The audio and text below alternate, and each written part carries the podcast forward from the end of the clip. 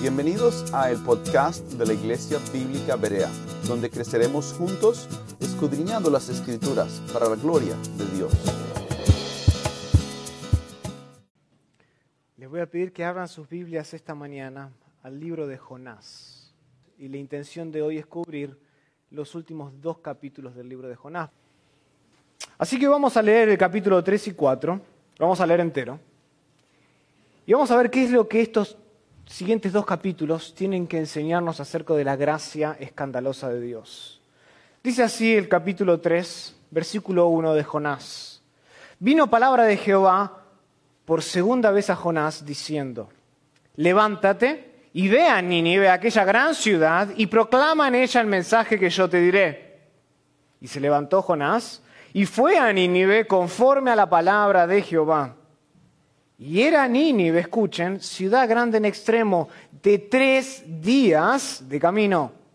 Y comenzó Jonás a entrar por la ciudad, camino de un día, y predicaba diciendo, de aquí a cuarenta días Nínive será destruida. Y los hombres de Nínive creyeron a Dios y proclamaron ayuno y se vistieron de silicio desde el mayor hasta el menor de ellos. Y llegó la noticia hasta el rey de Nínive y se levantó de su silla, se despojó de su vestido y se cubrió de silicio y se sentó sobre ceniza. E hizo proclamar y anunciar en Nínive por mandato del rey y de sus grandes, diciendo, hombres y animales, bueyes y ovejas no gusten cosa alguna, no se les dé alimento ni beban agua, sino cúbranse de silicio, hombres y animales, y clamen a Dios fuertemente y conviértase cada uno de su mal camino, de la rapiña que hay en sus manos. ¿Quién sabe si se volverá y se arrepentirá Dios y se apartará del ardor de su ira y no pereceremos? Y vio Dios lo que hicieron, que se convirtieron de su mal camino. Y se arrepintió del mal que había dicho que les haría, y no lo hizo.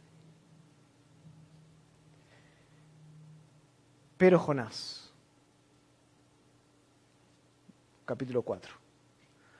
Pero Jonás se apesadumbró en extremo y se enojó. Y oró a Jehová y dijo, ahora, oh Jehová, ¿no es esto lo que yo decía estando aún en mi tierra? Por eso me apresuré a ir a Tarsis, porque sabía, escuchen, yo sabía que tú eres Dios clemente y piadoso, tardo en enojarte y de grande misericordia, y que te arrepientes del mal. Ahora pues, oh Jehová, te ruego que me quites la vida, porque mejor me es la muerte que la vida. Y Jehová le dijo, ¿haces tú bien en enojarte tanto? Y salió Jonás de la ciudad y acampó hacia el oriente de la ciudad e hizo allí una enramada y se, sentó debajo de ella a la sombra hasta ver qué acontecería en la ciudad. Y preparó Jehová Dios una calabacera, la cual creció sobre Jonás para que hiciese sombra sobre su cabeza y le librase de su malestar. Y Jonás se alegró grandemente por la calabacera. Pero al venir el alba del día siguiente, Dios preparó un gusano, el cual hirió la calabacera y se secó. Y aconteció que al salir el sol preparó Dios un recio viento solano, y el sol hirió a Jonás en la cabeza y se desmayaba y deseaba la muerte, diciendo, mejor sería para mí la muerte que la vida. Entonces dijo Dios a Jonás, ¿tanto te enojas por la calabacera? Y él respondió, mucho me enojo, hasta la muerte. Y dijo Jehová, ¿tuviste tú lástima de la calabacera, en la cual no trabajaste, por cierto? ni tú la hiciste crecer, que en espacio de una noche nació y en espacio de otra noche pereció. Y no tendré yo, está hablando Jehová, y no tendré yo piedad de Nínive, aquella gran ciudad donde hay más de 120 mil personas que no saben discernir entre su mano derecha y su mano izquierda y muchos animales.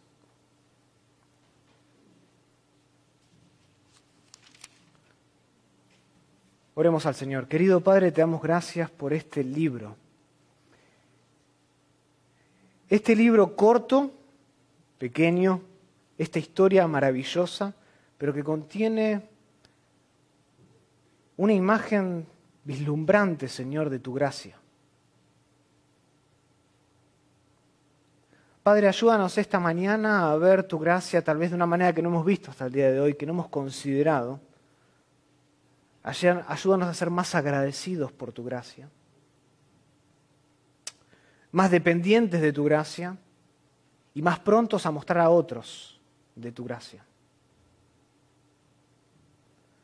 Lidia con nuestros corazones esta mañana, Señor, a través de tu palabra, la cual es realmente poderosa sino no solo para crear un universo entero, estrellas, sol, luna, tierra, agua, animales, y mantenerlo todo con su poder, sino que también esa misma palabra es lo poderosamente suficiente ¿eh? como para cambiar y regenerar nuestro corazón. Padre, es por tu gracia que tenemos una relación contigo y por el poder de tu palabra que somos capaces de andar en obediencia. Bríndanos hoy, Señor, a nosotros conocimiento y entendimiento para vivir vidas renovadas. Pedimos todo esto en el nombre de Cristo Jesús. Amén. Si están tomando notas, lo primero que quiero que veamos esta mañana, en los primeros tres versículos del capítulo 3, es una repetición inmerecida. Una repetición inmerecida. Porque en el capítulo 3, al inicio, leemos unas palabras que ya son familiares para con nosotros. Son de hecho estas palabras una repetición casi literal de la orden divina que fue dada por Dios en el capítulo 1 de Jonás. Noten en sus Biblias, capítulo 3, versículo 1 dice, vino palabra de Jehová por segunda vez diciendo, levántate y ve a Nínive, aquella gran ciudad, y proclama en ella el mensaje que yo te diré. Y vayan al capítulo 1, dice, vino palabra de Jehová, Jonás, hijo de Amitai, diciendo, levántate y ve a Nínive, aquella gran ciudad, y pregona contra ella porque ha subido su maldad delante de mí. Noten que es una repetición casi literal, casi palabra por palabra. La historia de Jonás básicamente comienza de nuevo en una especie de déjà vu. Y aunque Jonás, como hemos visto, se había desviado bastante de esa primera orden divina dada en el capítulo 1, la gracia escandalosa de Dios no permite que el profeta vague indefinidamente por donde se le da la gana. Lo sale a perseguir en su gracia el Señor.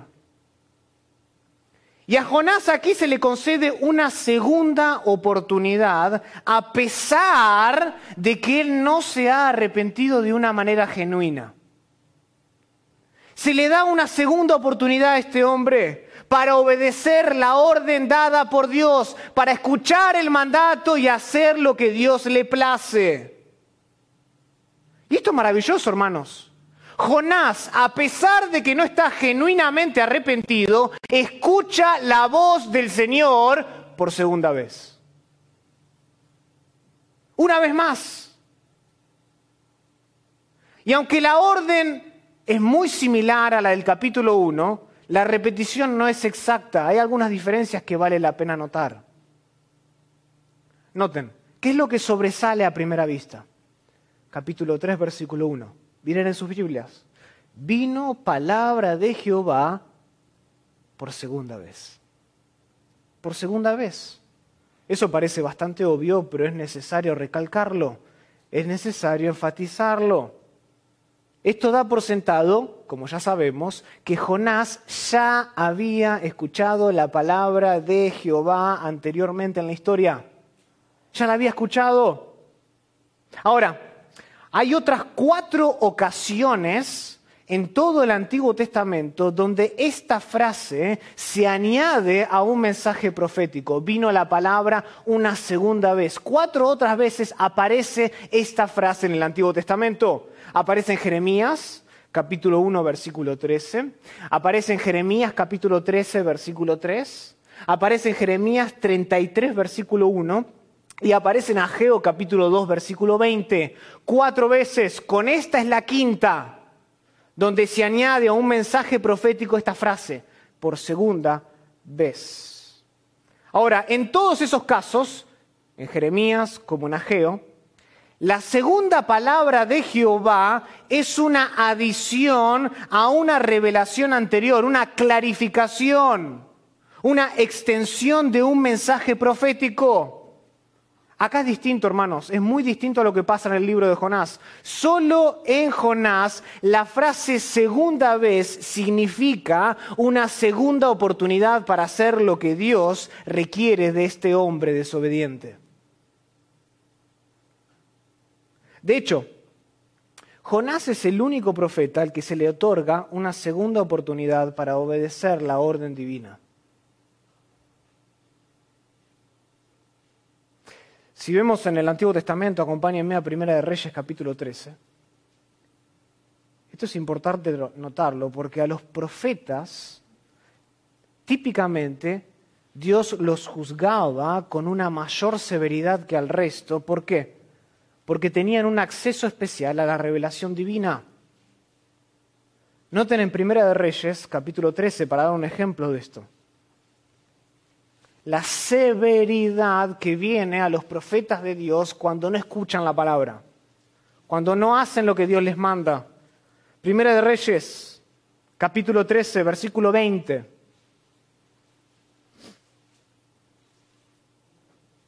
Dice así, y aconteció que estando ellos en la mesa, noten, vino palabra de Jehová al profeta que le había hecho volver. Y clamó al varón de Dios que había venido a Judá diciendo, así dijo Jehová, por cuanto has sido rebelde, escuchen, al mandato de Jehová y no guardaste el mandamiento que Jehová tu Dios te había prescrito, sino que volviste y comiste pan y bebiste agua en el lugar donde Jehová te había dicho que no comieses pan ni bebieses agua, no entrará tu cuerpo en el sepulcro de tus padres. Pero continuemos. Y cuando había comido pan y bebido, el que le había hecho volver le ensilló el asno. Y yéndose, noten, le topó un león en el camino y le mató. Y su cuerpo estaba echado en el camino. Se cumplió la palabra de Jehová. Y el asno junto a él y el león también junto al cuerpo. Y he aquí unos que pasaban y vieron el cuerpo que estaba echado en el camino al descubierto y el león que estaba junto al cuerpo y vinieron y lo dijeron en la ciudad donde el viejo profeta habitaba. Noten lo que le pasó a este profeta por desobedecer la palabra de Jehová. Por comer y beber lo que no tenía que comer y beber.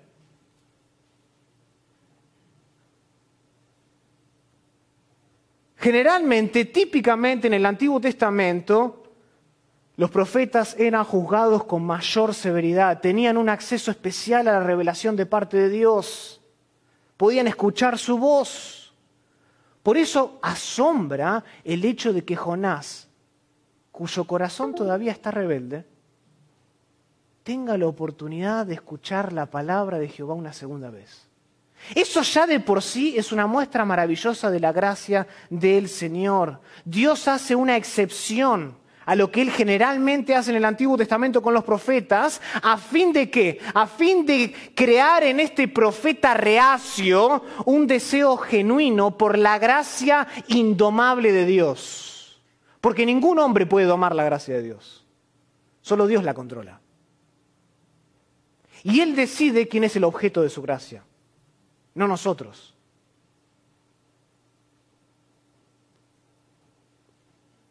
Me encanta este versículo, vino palabra de Jehová por segunda vez. De hecho, en su momento este versículo llegó a ser mi favorito. No tanto por lo que dice, sino por esa pequeña frase, por segunda vez, por lo que no dice. Porque lo que no dice es que este profeta tendría que haber muerto. Tendría que haber sentenciado desde el principio. Pero Dios le da una segunda oportunidad para obedecer. Increíble. Increíble. Ahora, el contenido de la proclamación de Jonás no se especifica esta segunda vez. Dice, noten, y proclama en ella el mensaje que yo te diré. Dios estaba por decirle qué mensaje él debía proclamar. El autor no nos dice qué era lo que Jonás debía proclamar en esta ciudad. Por lo tanto, el énfasis de este pasaje parece estar en la entrega de la palabra del Señor en la ciudad de Nínive. Jonás para este entonces sabía dos cosas, hermanos, dos cosas claras. Una, él sabía dónde debía predicar. No en Tarsis, él debía predicar a dónde? En Nínive. Y dos, él tenía algo muy claro, él tenía muy claro el origen de su mensaje. Él sabía de dónde procedía, de dónde venía su mensaje, a dónde se originaba, nada menos que del Dios de Israel, aquel Dios que él mismo definió, ¿se acuerdan en el capítulo 1? Como el Dios de los cielos en el versículo 9, que hizo el mal y la tierra. Él hizo el mar y la tierra. Él sabía dónde debía predicar para estas alturas y él sabía de dónde provenía el mensaje. ¿Saben lo que tenía que hacer Jonás ahora? Ir a aquella ciudad y proclamar el mensaje que Dios le había dado. Él solo tenía que entregar el mensaje. Él no tenía que criticar el mensaje, él no tenía que revisar el mensaje, ni editar el mensaje. ¿Se entiende? Él solo tenía que entregar el mensaje. Él necesitaba repetir de manera exacta lo que Dios estaba a punto de decirle. Ni una palabra más, ni una palabra menos. En eso consiste la obediencia. En hacer lo que Dios dice. Ve y entrega mi mensaje a donde yo quiero. Y Jonás, noten, versículo 3 del capítulo 3, dice, y se levantó Jonás. Jonás se levanta para obedecer la orden divina. Ahora, si nosotros no conoceríamos la historia, por ahí esto es muy similar a lo que ya leímos en el capítulo 1. ¿Se acuerdan que Jonás también se levantó en el capítulo 1? Versículo 3. Y Jonás se levantó, pero para huir, en el capítulo 1. Parecía que estaba obedeciendo. Entonces, ahora en la historia parece que empieza a obedecer otra vez, pero no sabemos si lo va a hacer. Se levantó Jonás. ¿Y qué dice? Y fue a Nínive, noten lo que nos dice el autor, conforme, en conformidad a la palabra de Jehová sabía dónde tenía que ir y va a ese lugar. La última vez que Dios lo había llamado, Jonás se había dirigido al oeste. Esta vez él se dirige al noreste en obediencia a Dios. Curiosamente, el autor no nos dice qué es lo que estaba pasando por la cabeza de Jonás. Quizás por lo que, porque lo que eh, eh, estaba pasando o lo que él estaba pensando en ese momento no era tan importante todavía para nosotros saber. Lo que importa ahora para nosotros como lectores es esto. El profeta reacio, el profeta desobediente, el profeta que todavía no se ha arrepentido, eventualmente ¿qué hace? Obedece la orden divina. Va al lugar donde tiene que ir. Y aquí es necesario hacer un paréntesis. Aquí es necesario salir por un momento del Antiguo Testamento y acompáñenme al Nuevo Testamento. Y necesito hacer este paréntesis. Acompáñenme a Mateo 16, por un momentito nomás. Porque quiero que vean esto, me parece maravilloso.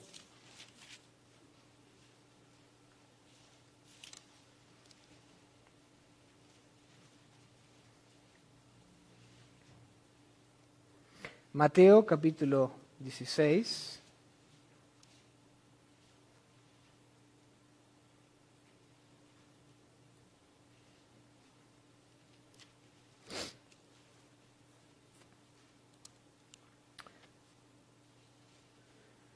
Y noten lo que dice el versículo 13. Viniendo Jesús a la región de Cesarea de Filipo, preguntó a sus discípulos diciendo, ¿quién dicen los hombres que es el Hijo del Hombre? Jesús está preguntando a sus discípulos, ¿qué, qué dicen acerca de mí? Y ellos dijeron, bueno, unos Juan el Bautista, otros Elías y otros Jeremías o algunos de los profetas. Y él les dijo, ¿y vosotros? ¿Quién decís que soy yo? Respondiendo Simón Pedro dijo, tú eres el Cristo, el Hijo del Dios viviente. Escuchen la respuesta de Jesús. Entonces le respondió Jesús, bienaventurado eres, Simón, hijo de quién? Hijo de Jonás, porque no te reveló carne ni sangre, sino mi Padre que está en los cielos. Y continúa el pasaje. Noten que Jesús se refiere a Pedro como hijo de quién? Hijo de Jonás, ¿no es cierto? Esto podría sugerir alguna conexión entre el apóstol y quién? Y el profeta del libro de Jonás. No tal vez literalmente, pero hay un juego de palabras. Lo más posible es que Jesús, a través de un juego de palabras, compara a Pedro con quién? Con Jonás. De hecho, la negación de Pedro es la culminación de un rechazo persistente al llamado de Jesús.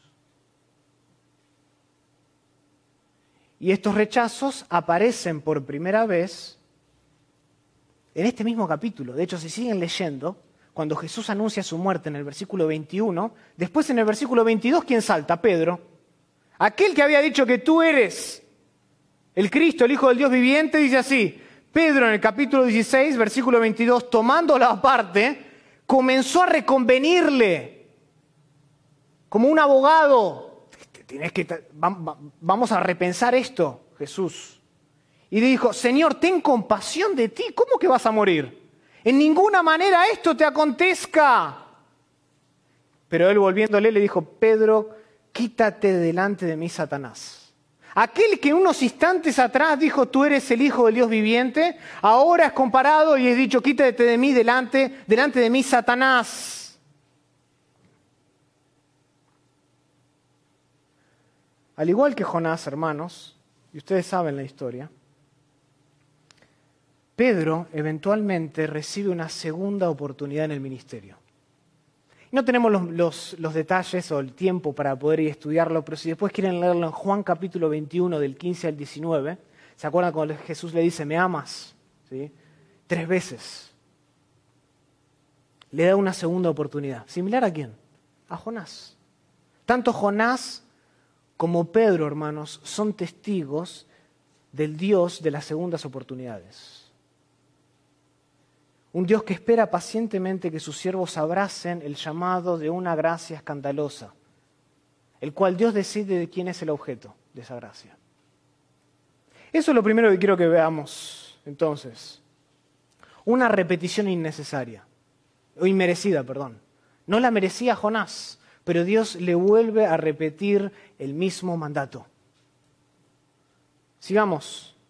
Segundo punto, una respuesta inmensurable. Una respuesta inmensurable, y eso lo vamos a ver del versículo 3, o la segunda parte del versículo 3, hasta el final del capítulo. Porque noten, versículo 3 de Jonás 3, y se levantó Jonás y fue a Nínive conforme a la palabra de Jehová. Ok, hasta ahora vamos bien, ¿no? Jonás se levantó y fue a donde tenía que ir. Pero todavía no conocemos el corazón de este profeta. De hecho, hemos visto algunos destellos en su oración, ortodoxa, por cierto, pero no genuina, en el capítulo 2. Pero noten la nota de la segunda parte del versículo 3. Noten que el autor nos dice que Nínive era una ciudad grande en extremo. ¿De cuántos días de camino? De tres días de camino. Era una ciudad sumamente grande, de un recorrido de tres días. Esta es la tercera vez en la historia que se nos dice que Nínive es una gran ciudad. En el capítulo 1, versículo 2, en el capítulo 3, versículo 2, y en el capítulo 3, versículo 3, se nos dice que Nínive era una ciudad grande. Sin embargo, Aquí la magnitud de la ciudad se juxtapone con la enormidad de la tarea de Jonás. ¿Entiendan eso? Para que Jonás lleve a cabo la orden divina dada por Dios, él tendría que viajar a varios lugares de Nínive. ¿Por cuántos días? Por tres. Habría que cubrir la ciudad, ¿no es así? Era una gran ciudad. Y por eso en el versículo 4 leemos lo que sigue. Y comenzó Jonás a entrar por la ciudad, camino de qué?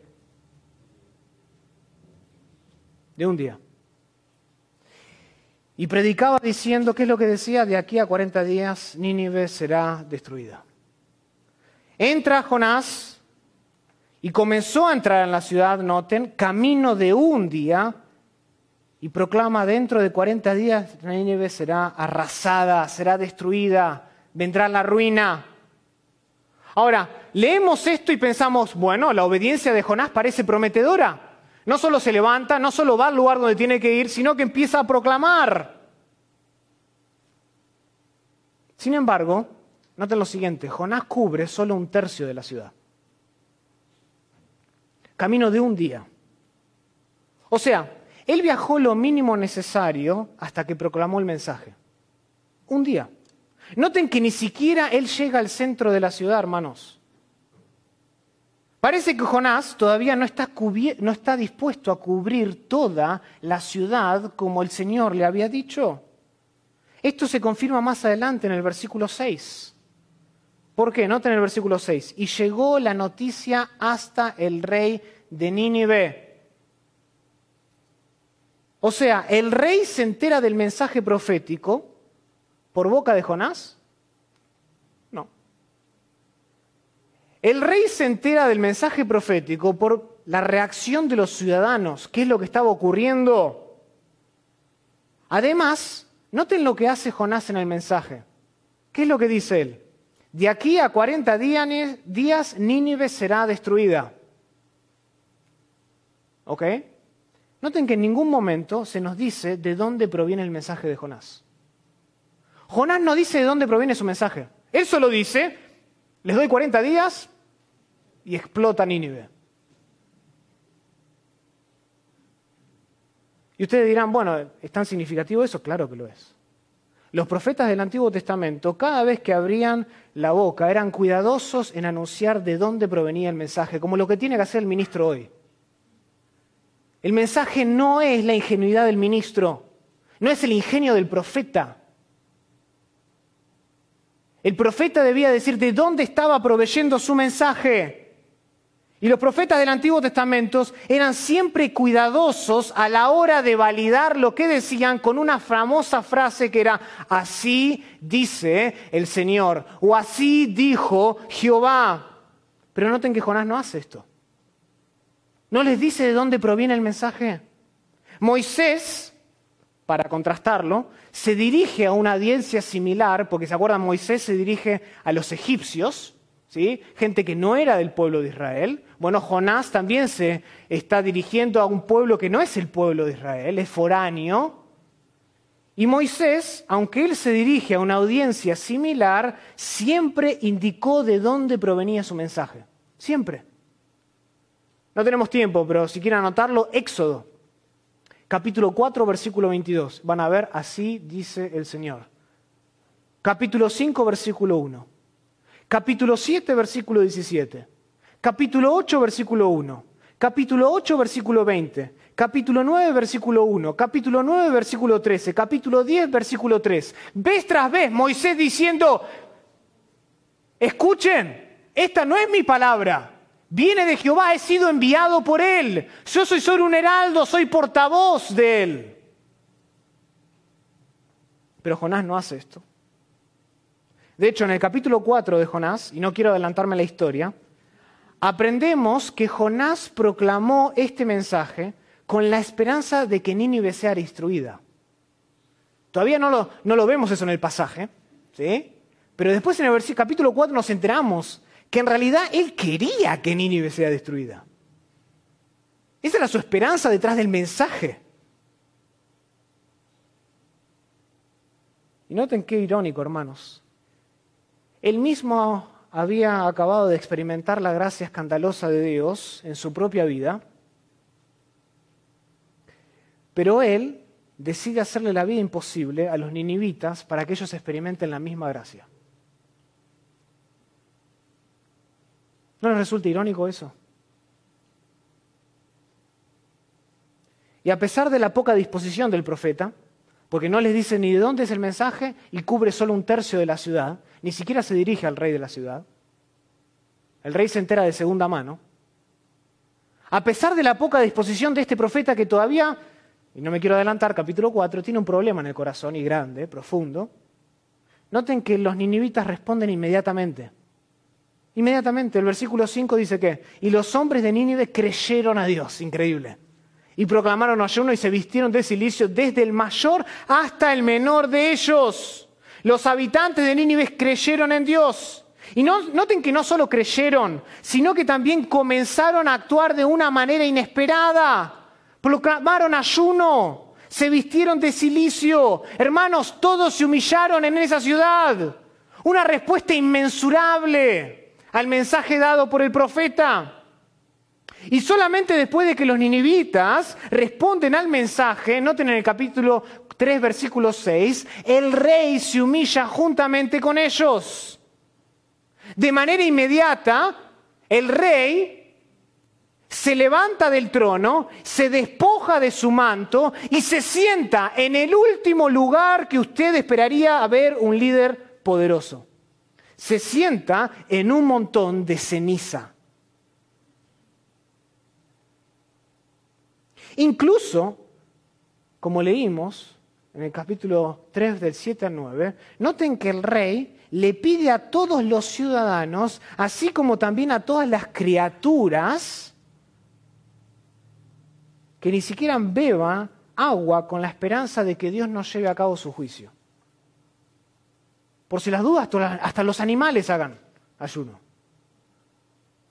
Tal vez Dios se vuelva de su juicio. Ahora noten lo que, nos dice la, lo que nos dice la historia y lo que no nos dice la historia. Todo esto que hace el rey, noten, lo hace independientemente de Jonás. Jonás desapareció en la historia. Todo esto lo hace el rey independientemente de Jonás. El recorrido de Jonás ya había terminado, un día. Era tres, pero a un día.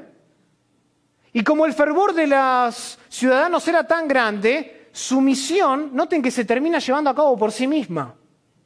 Dios asegura su mensaje y asegura que ese mensaje llegue al rey incluso sin la plena cooperación de Jonás. Increíble. Ah, ¿no quieres cooperar, Jonás? No importa. Y si tú piensas que la gracia de Dios no es lo suficientemente escandalosa,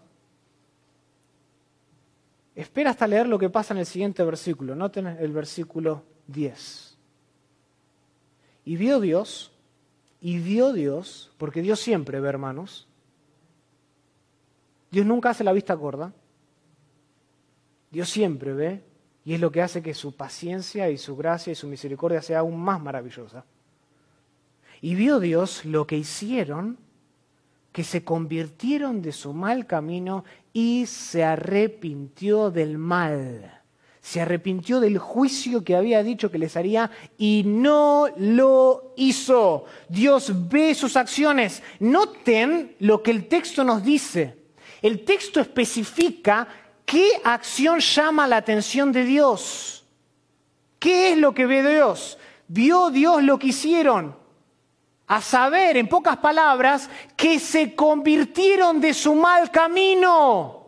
Dios vio eso, hermanos, se habían apartado de su mal camino. No fue una oración rápida, una mera confesión, una sacudida. No, no, no. Dios ve que los ninivitas se apartan de su mal camino.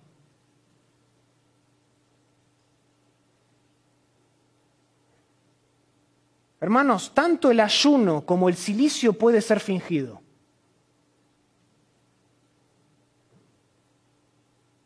Como muchas de nuestras oraciones pueden ser fingidas.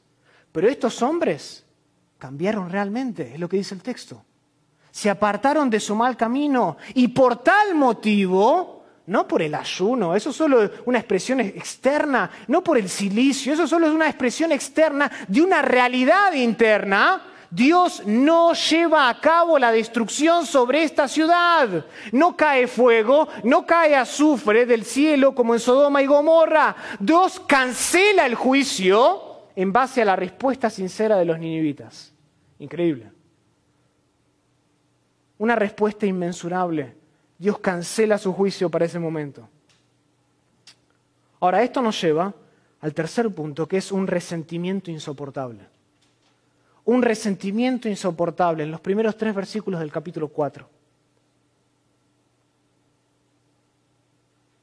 Porque acá se nos dice, recuerdan, yo les dije, todo esto aconteció independientemente de Jonás. Jonás vuelve a aparecer en el capítulo 4 pero no de la mejor manera que nosotros hubiésemos esperado. ¿Por qué? Porque la reacción de Jonás ante todo esto es bastante peculiar, por no decir otra cosa. En el versículo 1 dice que, pero Jonás se apesadumbró en extremo y se enojó. Esto desagradó a Jonás en gran manera.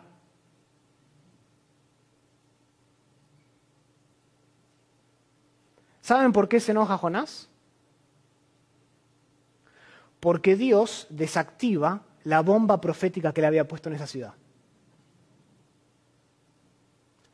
40 días y ¡pum! Y Jonás se enoja porque Dios cambia y no trae el juicio sobre la ciudad.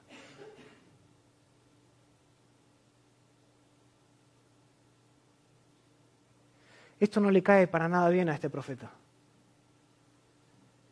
De hecho, otra forma de traducir este versículo es así. Pero Jonás, o pero esto fue injusto para Jonás.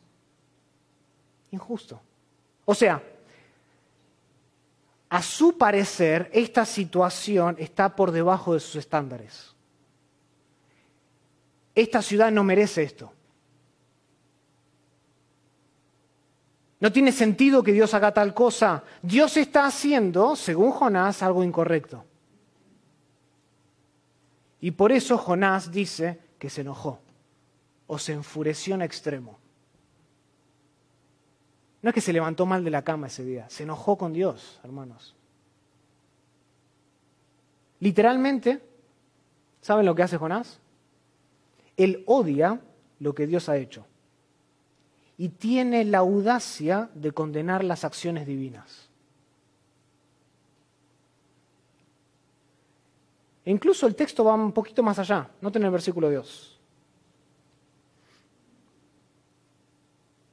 Y oró a Jehová y dijo, ahora, oh Jehová, ¿no es esto lo que yo decía estando aún en mi tierra? ¿No es esto lo que yo decía aún en mi tierra. E incluso, hermanos, me, salté esto, pero en el versículo 1 del capítulo 4, cuando Jonás dice que se apesadumbró en extremo, que se enojó en gran manera, que le parecía injusto, es importante recalcar, ¿se acuerdan en el capítulo 1, versículo 2? Capítulo 1, versículo 2, se nos dice que Nínive era una ciudad caracterizada por la maldad. Nínive era caracterizada por la maldad. Sin embargo, aquí el texto, aunque no lo vemos en nuestra traducción, utiliza la misma palabra para, describir a quién? A Jonás. Le pareció mal a Jonás que, Jehová haya hecho esto. Es decir, noten lo que está haciendo la historia. La maldad que caracterizaba a los ninivitas en el capítulo 1, ahora describe nada más y nada menos que al profeta. Jonás en cierto sentido toma el lugar de Nínive en la historia.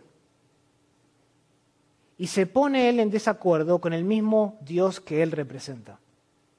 Se enoja con Dios, odia lo que Dios está haciendo. Y el resentimiento de Jonás en su corazón hace que él se dirija a Jehová. Pero noten que él no, no hace una oración de arrepentimiento, similar a lo que pasa en el capítulo 2 no se dirige a Dios en arrepentimiento, no le pide perdón, A estas alturas, Jonás ya no soporta a Dios. No lo soporta.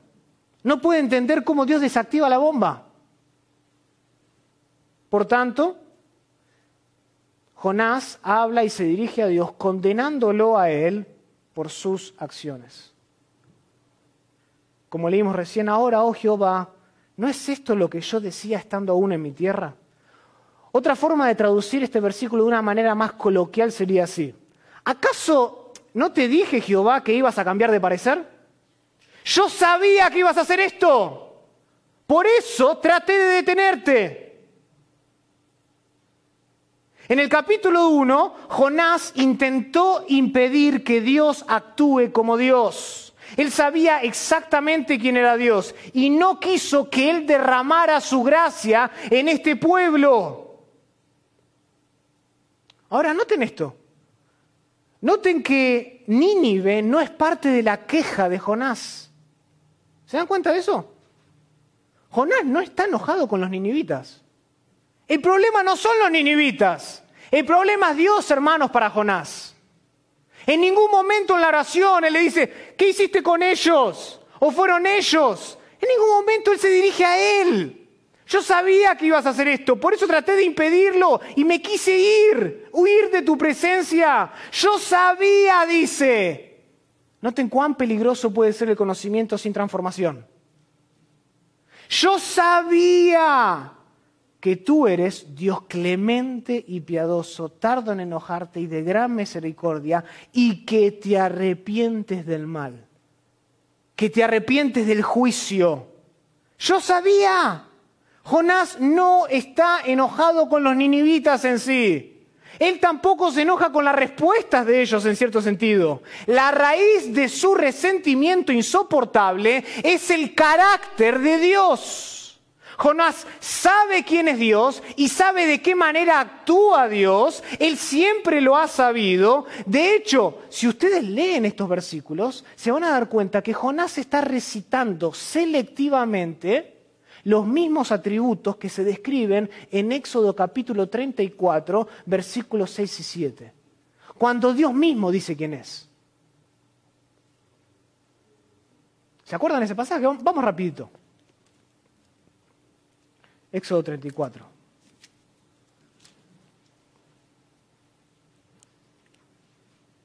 Y van a ver las similitudes, lo que hace Jonás. Acá el profeta es otro, por supuesto, es Moisés.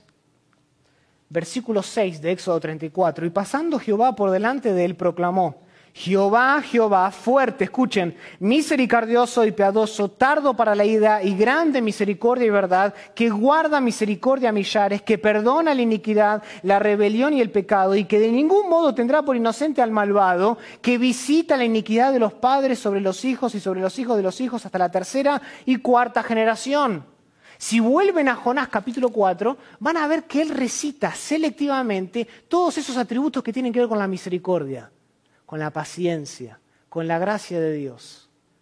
Pero deja fuera cuáles atributos. El hecho de que Él visita la maldad de no solo la primera generación, sino la segunda. ¿Se entiende lo que hace Jonás? Él sabe quién es Dios, lo conoce bien. Conocía los salmos, como lo vimos en Jonás capítulo 2. Ahora sabemos que él sabía desde el principio fundamentalmente quién era Dios. Pero ¿saben cuál era su problema?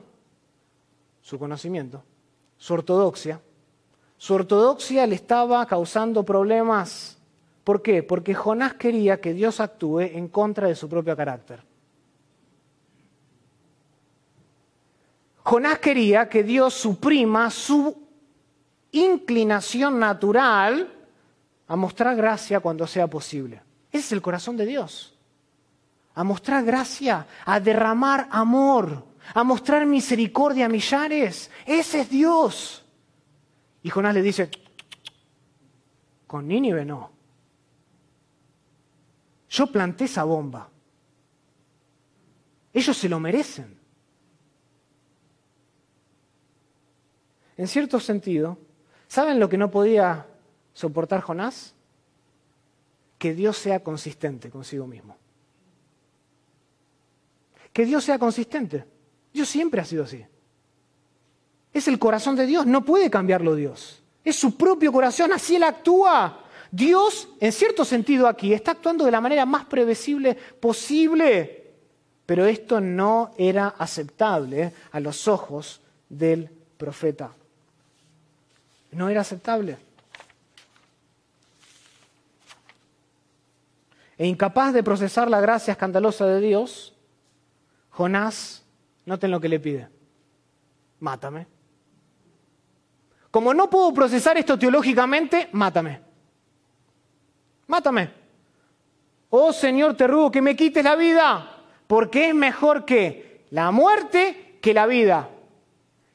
Es lo mismo que vimos la vez pasada. Es mejor para mí morir que ponerme en las manos de un Dios de gracia, dice Jonás. Prefiero morir.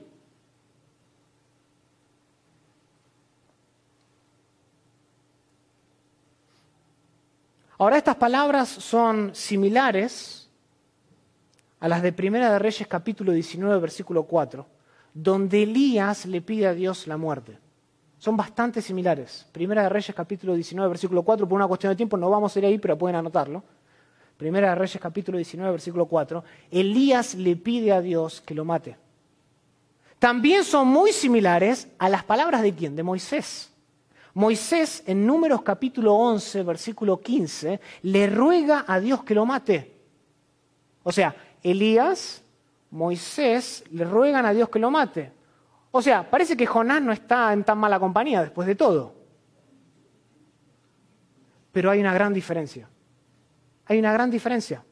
Más allá de que hay similitudes, las situaciones son totalmente distintas. ¿Se acuerdan las historias? La oración de Elías surge a raíz de su aparente fracaso como profeta. El pecado del pueblo de Israel lo había deprimido y se enfrentaba a él a una amenaza de muerte. Había una reina que lo estaba persiguiendo. Y pensó que él había fracasado como profeta y dice, prefiero la muerte.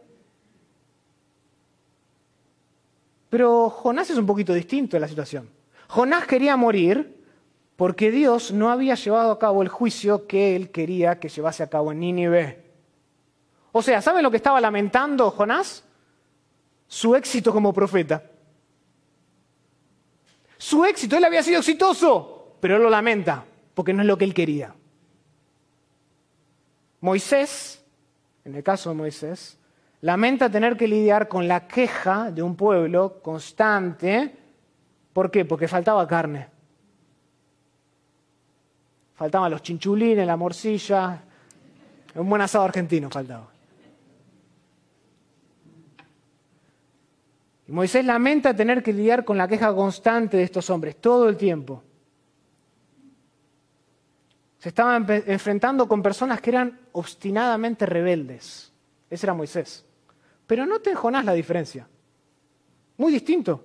Jonás estaba enfrentando no con personas obstinadas, sino con personas que arrepentidas, en busca del favor de Dios. O sea, cuando nosotros comparamos a Jonás con Elías y con Moisés, el contraste es severo. No son las mismas situaciones. Es bastante inquietante en comparación si se ponen a pensar, Jonás no tenía por qué quejarse. Para nada. Y de hecho, él tenía todo para regocijarse, tener gozo en su corazón. Pero la gracia escandalosa de Dios era la raíz de su resentimiento. Jonás estaba enojado con el carácter de Dios y lo que agradaba a Dios desagradaba a Jonás. Y eso para Jonás era inconcebible. Lo que nos lleva al último punto de este sermón una reprensión inevitable. Una reprensión inevitable.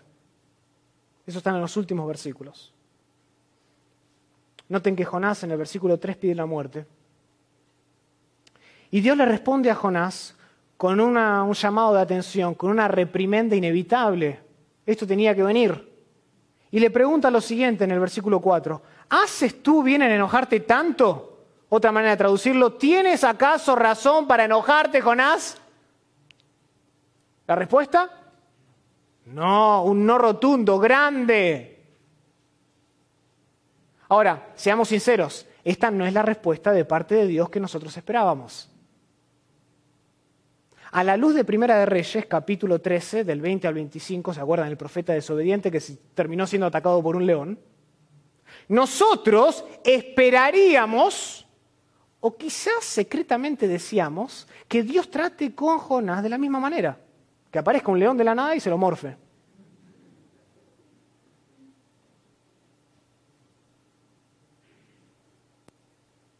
Pero noten esto es hermoso. En vez de reprenderlo de manera dura, Dios se dirige a Jonás con ternura. Con ternura. Y Dios le hace una simple pregunta para que Jonás deje de acusarle por su carácter y para que en cambio, noten, se enfoque en sí mismo. Noten la pregunta. La pregunta es, ¿haces tú bien en enojarte tanto? Noten que el centro de atención ya no es más Dios ahora es el corazón de Jonás, que es realmente el, problema del corazón, ¿sí? Su mismo corazón. ¿Qué le está animando al profeta? Que se eh, autoexamine, que haga una reflexión profunda. ¿Tienes razón tú para enojarte? Noten que Dios ignora el pedido de Jonás. Como muchas veces me imagino a Dios ignorando muchas de nuestras oraciones. Oh, no, no, tú no quieres eso, no te lo voy a dar porque yo conozco lo que es mejor para ti. Dios aquí ignora el pedido de Jonás. Ni siquiera vale la pena referirse a su deseo de muerte. Dios quiere tratar con el resentimiento insoportable de este profeta. Pero así como Jonás, ¿se acuerdan? Huyó en el capítulo 1, después de haber recibido la orden divina. Noten que una vez más aquí, Jonás se aparta silenciosamente de la orden dada por Dios, o de la pregunta dada por Dios en este caso. Noten que Jonás no contesta. No dice nada. No le contesta a Dios. Versículo 5. Y salió Jonás de la ciudad y se sentó al oriente de la misma.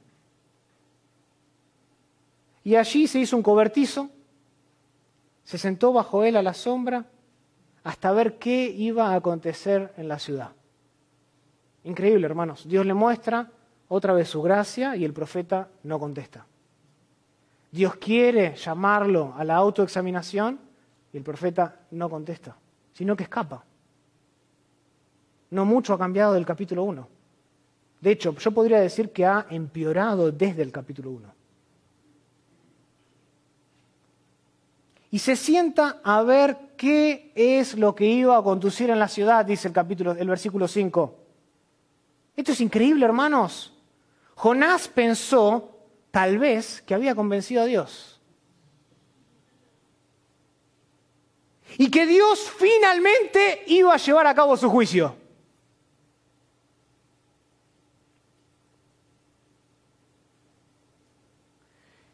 Habrá pensado tal vez, claro, Dios es un Dios lleno de gracia. Dios es un Dios lleno de amor. Pero ¿saben qué? su justicia se impondrá al final del día. Jonás el ortodoxo. O quizás tal vez pensó que el arrepentimiento de Nínive no era genuino y que se iba a evaporar rápidamente como una pompa de jabón. Así que, ¿qué es lo que hace? Se va a las afueras de la ciudad ¿sí?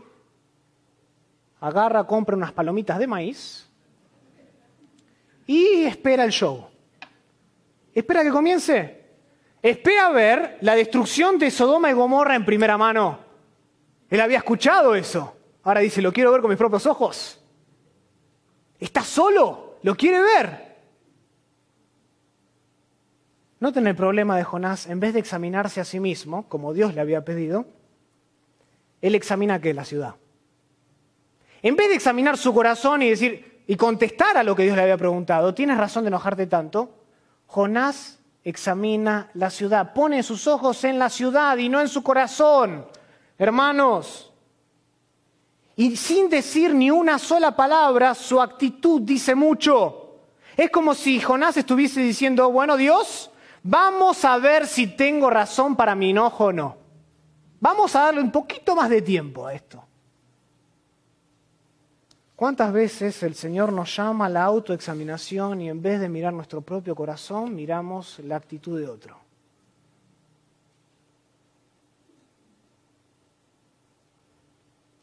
Y tal vez nosotros a estas alturas, si no conociésemos la historia, diríamos, bueno, ya,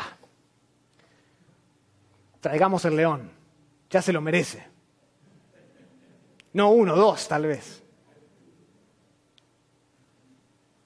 Pero así como Dios dispuso un gran pez, recuerdan en el capítulo 2, versículo 10, para que salvase a Jonás, porque el pez no fue un instrumento de juicio, sino de salvación. Ahora, noten que Él dispone algo más. Él dispone, dice versículo 6, preparó Jehová Dios una calabacera. Así como Él preparó un pez, ahora Él prepara una planta para que creciese. ¿Para qué? Para librarlo de su miseria. Tenía las palomitas de maíz, pero le faltaba el techo. Hacía calor. Y el versículo 6 entonces dice, para que hiciese sombra sobre su cabeza y le librase de su malestar. Y Jonás se alegró grandemente por la calabacera. Noten, hermanos, cada vez que Dios dispone de algo, cada vez que Dios prepara algo en este libro, es un acto de gracia. Así como lo fue el pez, ahora la planta es un acto de la gracia de Dios. La planta que crece sobre Jonás corresponde al juicio que no se llevó a cabo sobre Nínive.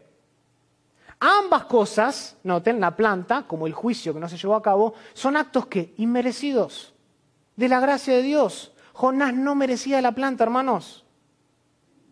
En un sentido, otra vez, Jonás toma el lugar de la ciudad, toma el lugar de Nínive y es bañado por la gracia de Dios. No es claro si Jonás es consciente de esto, pero noten esto, Jonás se alegra por primera vez en la historia. Jonás se alegra por primera vez en la historia. De hecho, él no solo se alegra, sino que el texto dice que él se casi para ponerlo de manera coloquial, se vuelve loco de alegría.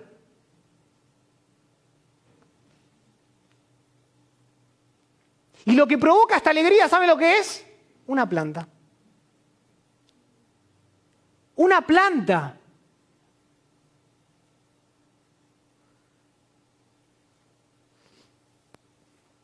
Pero esa alegría no dura mucho, porque la planta no dura mucho tiempo tampoco.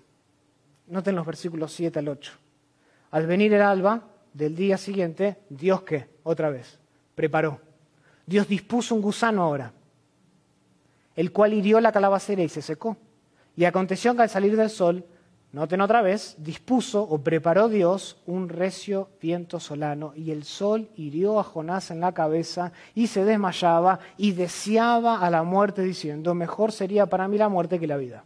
Muy poco le duró la alegría, Jonás tiene menos de un día para disfrutar del alivio producido por esta planta, porque Dios dispone dos cosas más. Él había dispuesto de un pez y de una planta, ahora dispone de un gusano y de un viento solano. ¿Para qué? Para ilustrar vívidamente el juicio que Jonás quería que se llevase a cabo en la ciudad de Nínive. ¿Tú querías juicio? Déjame mostrarte juicio.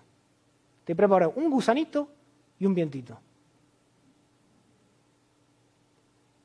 Ahora, no contar con sombra en el desierto, se pueden imaginar, es algo duro. ¿Ok? Pero experimentar, acá dice un viento solano, este sofocante viento solano, no era cualquier tipo de viento, eran aún más duro. La temperatura cuando esto venía aumentaba dramáticamente y la humedad bajaba rápidamente. Y este tipo de viento era tan, pero tan caliente y estaba tan lleno de, de de iones que, afectaban los niveles de serotonina y de otros neurotransmisores en el, en el, cerebro. Esto causaba agotamiento en las personas que estaban enfrentando dicho viento, causaba depresión, sensaciones de irrealidad y ocasionalmente traían comportamiento extraño en la persona. No era cualquier viento. Por eso dice, al final del versículo 8, que mejor me es la muerte que la vida. Ya no puede soportarlo más, Jonás. Y uno podrá decir, bueno, esto no parece la mano maravillosa de Dios o la gracia de Dios, pero sí lo es. Esta es la gracia de Dios. Cada vez que Dios dispone de algo, Él dispuso del pez, de la planta, del gusano y del viento. Es la gracia del Señor. ¿Por qué? Porque esta reprensión a través del gusano y del viento en sí mismo es un acto de gracia. ¿Qué tienen como propósito hacer qué? Ayudar a Jonás a reconocer el carácter de Dios. Dios quería humillar a Jonás para que se arrepintiese de su pecado, reconociese quién es Dios y que sí, que Él es un Dios de justicia, pero que también es un Dios de maravillosa gracia y amor y misericordia. ¿Reconoce esto, profeta? Era otra chance en el proceso. Dios no se da por vencido con Jonás. Y en el versículo 9, noten, dijo Dios a Jonás, ¿tanto te enojas por la calabacera? ¿Tanto te enojas por la calabacera? A primera vista, esta pregunta parece estar fuera de lugar. No tiene nada que ver con el corazón de Jonás, con la ortodoxia de Jonás. ¿Tanto te enojas por la calabacera? Pero es justamente este tipo de pregunta que hace que Jonás baje su guardia y noten, por primera vez se dirija a Dios, converse con Dios. Esta es la primera vez en la historia que él conversa, dialoga con Dios. Al final, cuando Dios le hace otra pregunta, ya no lidiando con su corazón, sino ahora con la calabacera,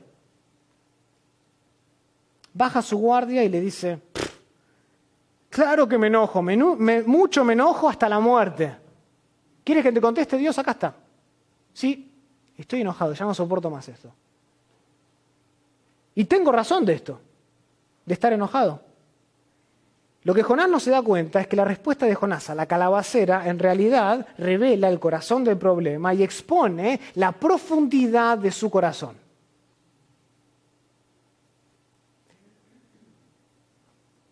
Y quizás ni se había dado cuenta que en realidad la pregunta no tenía mucho que ver con la calabacera, sino que la pregunta lo que realmente quería era revelar el enojo de su corazón. Así que Dios utiliza un último argumento. No, no, no son los leones, se preocupen, Dios usa un último argumento en los versículos 10 al 11. Y dijo Jehová, tuviste tu lástima de la calabacera, en la cual no trabajaste ni tú le hiciste crecer, que en espacio de una noche nació y en espacio de otra pereció, y no tendré yo piedad de Nínive, aquella gran ciudad donde hay más de 120 mil personas que no saben discernir entre su mano derecha y su mano izquierda, y muchos animales. Por medio de esta comparación, Dios deja bien en claro que Él solo es Dios y que Él solo decide a quién Él da de su gracia. Esa es una prerrogativa divina, no que le pertenece al profeta, le pertenece a Dios. Y no importa cuán escandalosa pueda ser la gracia, porque los ninivitas, como vimos el miércoles, eran terribles en lo que hacían, despedazaban, hacían pilas de cráneos y Dios les da de su gracia. Porque esta es una prerrogativa divina del corazón de Dios. No es la prerrogativa del profeta. El profeta no es el que escoge a quien Dios le da la gracia. Así como tampoco, hermanos, nosotros escogemos hoy quién merece la gracia de Dios y quién no la merece. Porque para empezar nosotros no la merecíamos. Y si fuese por su justicia, nosotros hubiésemos muerto inmediatamente cuando fuimos concebidos en el vientre de nuestra madre. Pero fue por su gracia que Dios nos dejó nacer. Fue por su gracia que Dios nos dejó crecer. Y fue por su gracia que en algún momento en su vida y en mi vida, Dios utilizó a alguien y alguna situación para que le predicasen el Evangelio y su corazón fue transformado para amar y atesorar a Dios por sobre todas las cosas. Escandalosa gracia. Nínive no la merecía, pero tampoco tú y yo la merecíamos. ¿Cómo respondió Jonás? Bueno, versículo 12. No hay. Muchos, muchos miran para abajo. No hay. ¿Cómo respondió Jonás? ¿Se arrepintió? ¿O quizás huyó a otro lugar? La verdad es que no sabemos cómo, terminó la historia. No se nos dice, y creo que intencionalmente, para que nosotros podamos completar la historia, incluso con nuestras propias vidas. Y deja preguntarte hoy, y terminar con esta pregunta. ¿Tienes tú problemas con el carácter de Dios?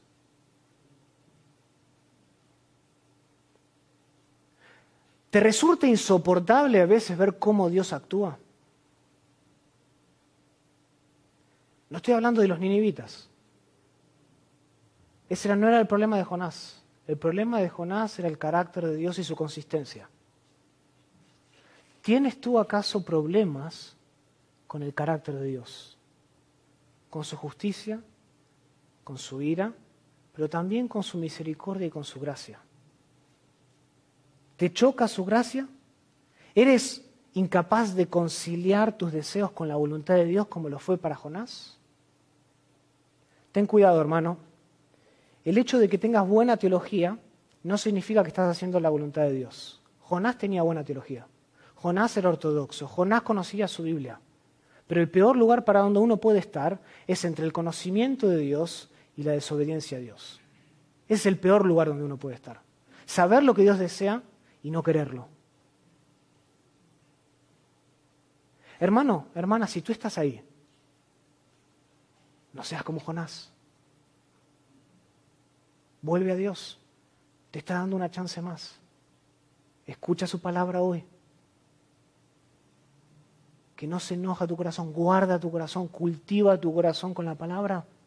Conoce quién es Dios, pero adora también a Dios a través de su palabra. Que esto no solo se convierta en conocimiento, sino en adoración. Y esa adoración a su vez produce un cambio de corazón, hermano. Eso es lo que debemos hacer. La gracia de Dios es tan escandalosa que hará cosas que tú y yo no podemos comprender. Y muchas veces la gracia de Dios visitará personas que nosotros por dentro nuestro no queremos que Dios visite. ¿No es cierto?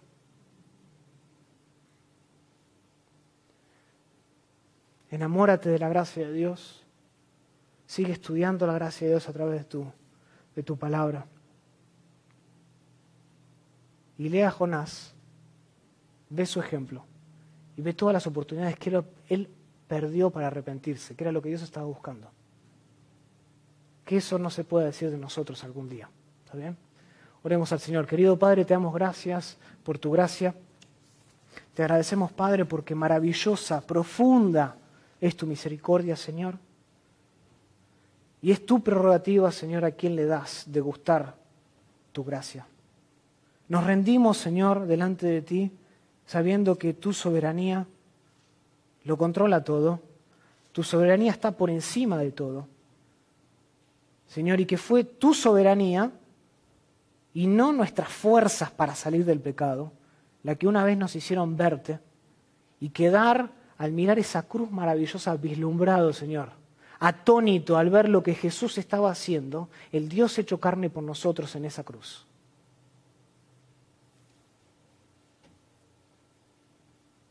Jesucristo es la gracia de Dios hecha carne. No somos merecedores de haberle conocido. No somos merecedores, Padre, de haber gustado de semejante regalo. No somos ni siquiera merecedores de estar aquí, con vida hoy reunidos, aprendiendo tu palabra. Pero tú lo haces porque te has compadecido, Señor. Grande, profunda es tu misericordia, es un misterio para nosotros. Nos rendimos delante de ti, Señor, y te pido que nos hagas a nosotros hombres y mujeres de gracia, llenos de gracia. Llenos de gracia para lidiar no solo con mi vecino que puede ser inconverso, no solo con mi familiar que está viviendo una vida desenfrenada, que a nuestros ojos no merece tu gracia también con nuestros hijos, Señor, que por ahí hasta el día de hoy son inconversos. Danos de tu gracia, Señor. Mucha gracia para saber cómo actuar.